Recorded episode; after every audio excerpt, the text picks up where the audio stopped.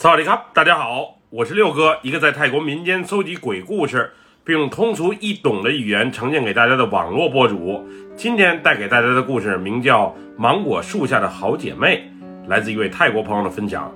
接下来就让我们一起进入到这个故事当中。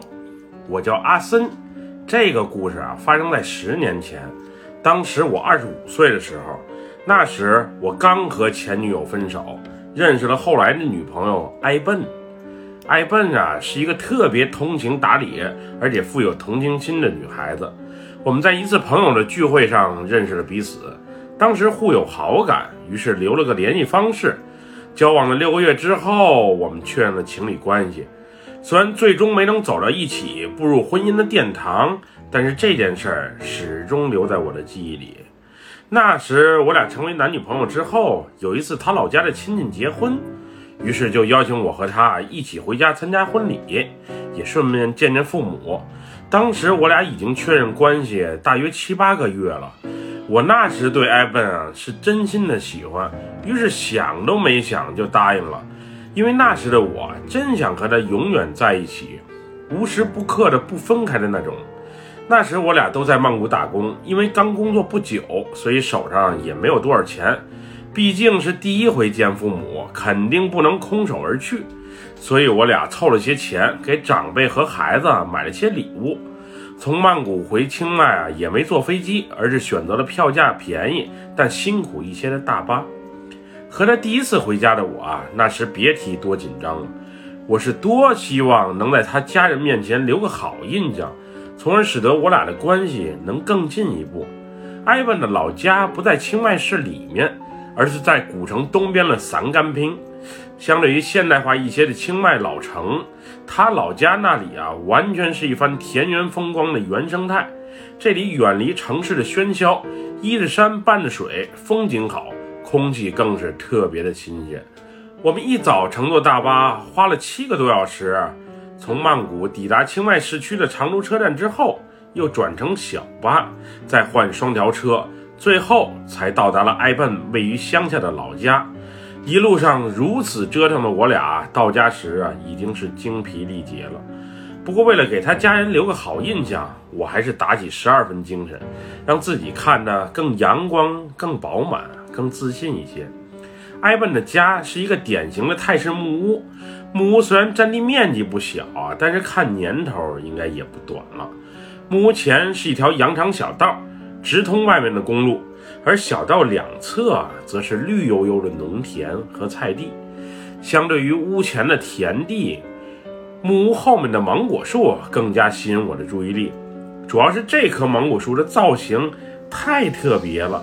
原本两棵独立的芒果树，长着长着，最终树干竟然连在了一起，上面密密麻麻结着数百个大小不一的青芒果，让人感到特别的奇妙。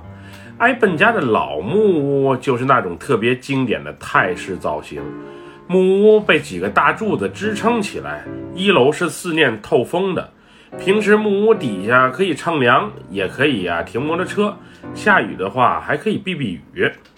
想进木屋内的话呢，只有房子正门前的楼梯这一条道。泰国乡下这种木屋子以前很常见，不过现在大多都是用红砖。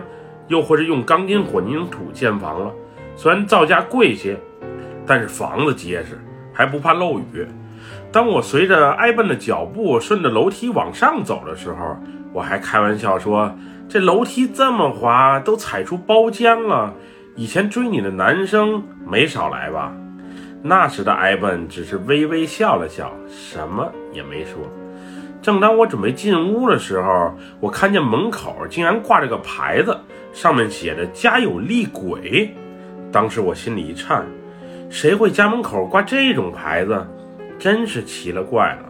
这时，在屋里等候多时的埃笨父母给我们领进了屋，他们热情地招呼我们坐下喝茶，并招呼我们吃芒果。因为埃笨的父母啊是纯正的泰北人，所以他们说的啊都是当地的方言。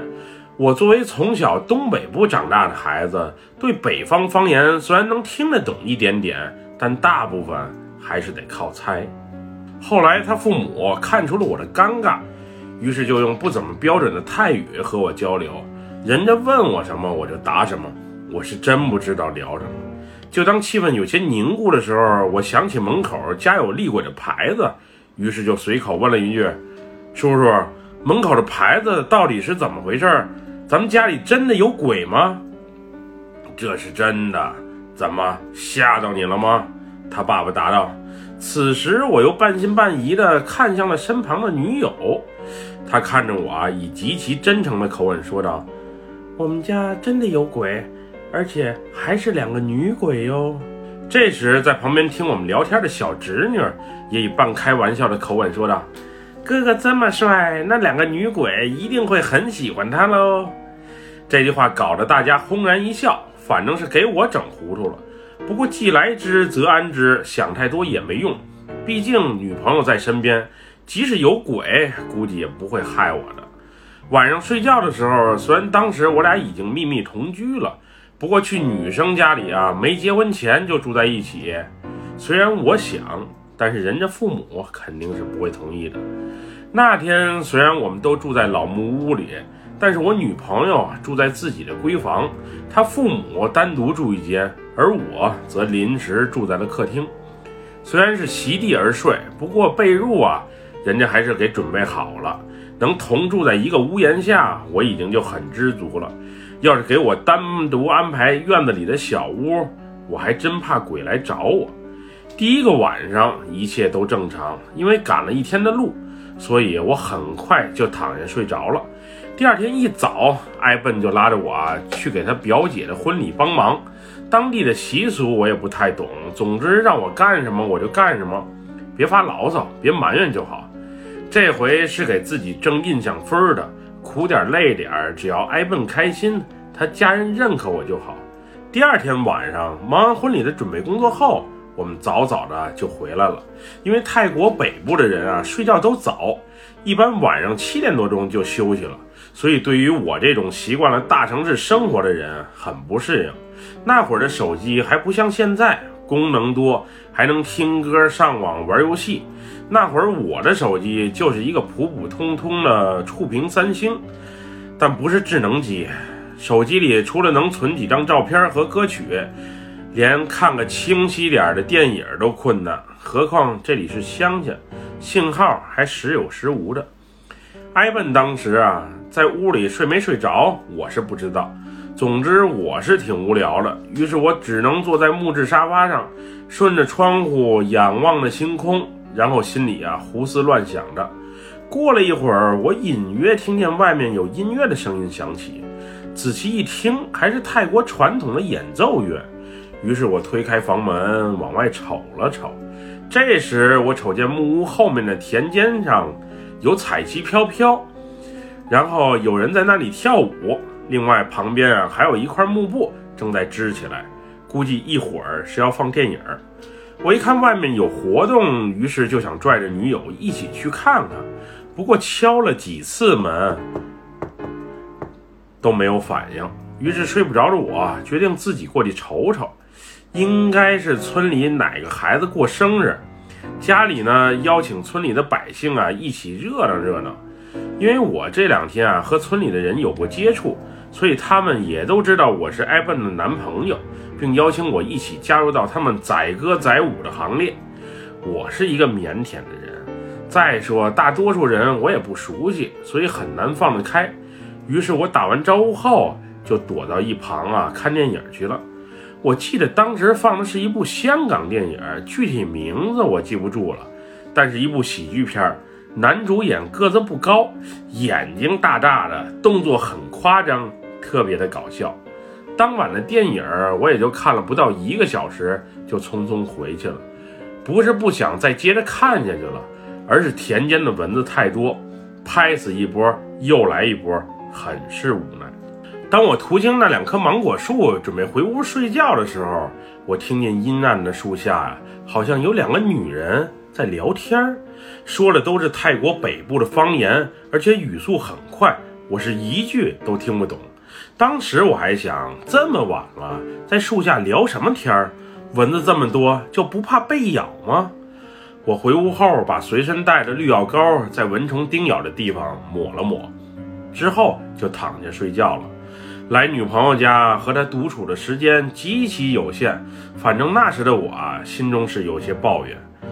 半夜我肠胃啊突然感觉不太舒服，于是起身准备上厕所。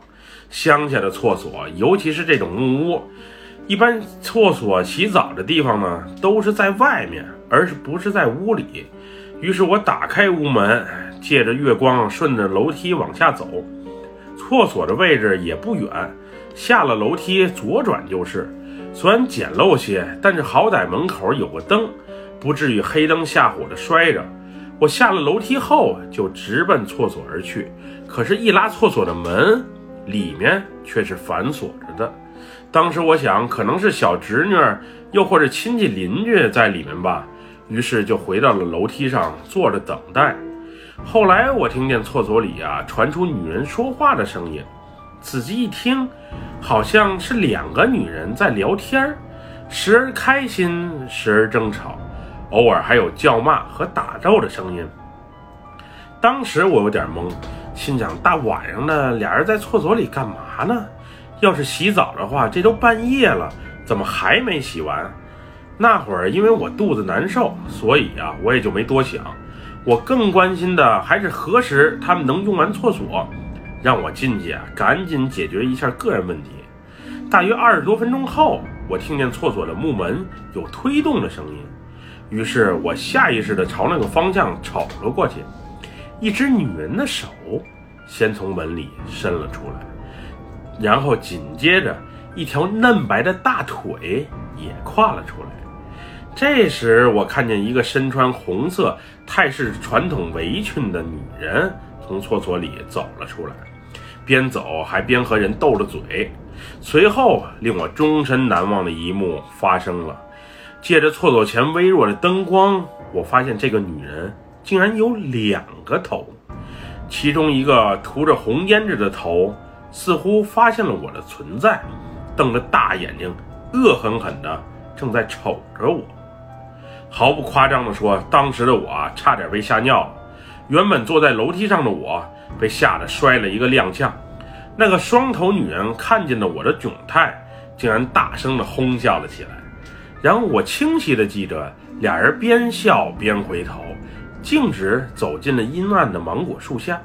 这时的我扶着楼梯的栏杆，努力让自己冷静下来。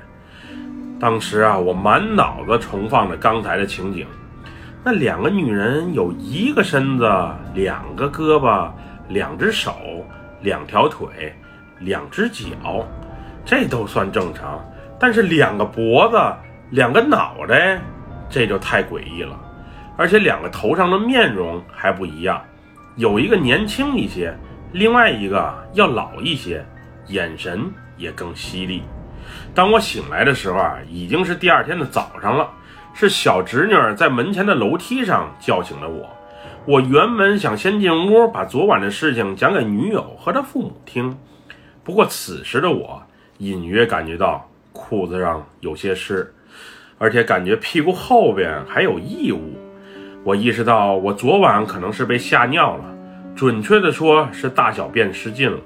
估计是昨晚啊被吓的，只是昨晚太过突然，自己没反应过来罢了。于是我赶紧冲进了厕所，从水缸里啊拿盆舀水洗着身子。那时的我尴尬至极，即使身子洗了，裤子也没法洗呀，总不能穿着湿裤子回屋换衣服。可是转念一想，裤子不洗的话，那上面的秽物啊味儿太重，也会被人发现。于是心一狠，索性把衣服裤子都洗了。湿着就湿着吧，一会儿就说不小心衣服裤子掉进水缸里了，没办法，只能穿衣湿衣服回屋了。第一次去女友家就发生了这么尴尬的事儿，现在的我倒不怕那个双头鬼，更怕我的小秘密被发现，引起女友一家的嘲笑。总之那天我从厕所出来之后，女友一家都坐在客厅的沙发上。我刚一进屋，女友就招呼我赶紧进她的房间去换衣服，然后我才把门关上，屋外就爆发出热烈的笑声。那一刻，我估计我的小把戏呀，应该是被看穿了。后来换好衣服的我，虽然很没面子，很不情愿，不过总归得回客厅和他们打招呼。女友父亲一见我出来了，就立马询问我昨晚是否被女鬼吓着了。于是我如实的把昨晚的经历给他们叙述了一遍。女友听后乐呵呵的对我说：“那两个女鬼就是这里的守护神，很早以前就有了。他们时常会在村里边出现，不过从不害人。但是要是有人想对村子里的人行为不轨的话，他们就会化为厉鬼，把坏人给吓走。那两个女鬼喜欢捉弄人，尤其是喜欢捉弄帅气的男性。”所以昨晚在你面前现身一点都不意外。后来从他们闲聊中，我又得知，前几天有个卖印度泡饼的大叔来到村里，当路过那棵芒果树的时候，一个女人的声音叫住了他，然后两个手指从树后伸了出来。当时大叔还以为他们要点两个泡饼，于是就赶紧给他们做了。没想到当泡饼做好后，那个双头女鬼竟然从树后冒了出来，俩人当时啊还互相撕扯着，对骂着。泡饼大叔一下就被吓着了，当时连车都没要，就撒腿跑了。后来在村民的陪同下才回来取的车。至于双头鬼为什么喜欢在芒果树下待着，女友听家里的长辈说，在很久很久以前，村里有两个年龄相仿的姑娘。俩人虽然不是亲姐妹，但是时常黏在一起。好的时候，俩人胜似亲姐妹；坏的时候，俩人就好像仇人一般。无论什么事儿，俩人都要争，都要抢。有一回，村子里来了一个帅气的男人，俩人同时爱上了他。因为俩人对这个男人用情很深，所以谁也不想放弃。在一天深夜，年龄稍大的那个姑娘用毒药。杀死了年龄小的那个妹子，虽然她最终俘获了男人的心，但是此后越发越怀念和她姐妹曾经相濡以沫、打打闹闹的日子。最终在愧疚和思念的折磨下，在芒果树下，也就是埋葬姐妹的地方，了结了自己的生命。后来，他们化身成了村子里的保护神，并陪伴着芒果树的成长。这就是我的故事。那次和埃笨一起回老家的经历特别的圆满，也特别的开心。虽然遇上双头女鬼确实是给我吓坏了，不过后来我最终没能和埃笨走到一起，主要还是我的原因。具体因为什么事儿，我就不想过多透露了。我只希望她能永远是一个开心、快乐、阳光的女孩。只要她能好，我就心满意足了。本期故事就分享到这里。喜欢六哥故事的朋友，别忘了给六哥点赞和关注哟！还希望大家继续支持暹罗老六在喜马拉雅上的其他作品。咱们下期节目再见，么么哒，拜拜，萨瓦迪卡。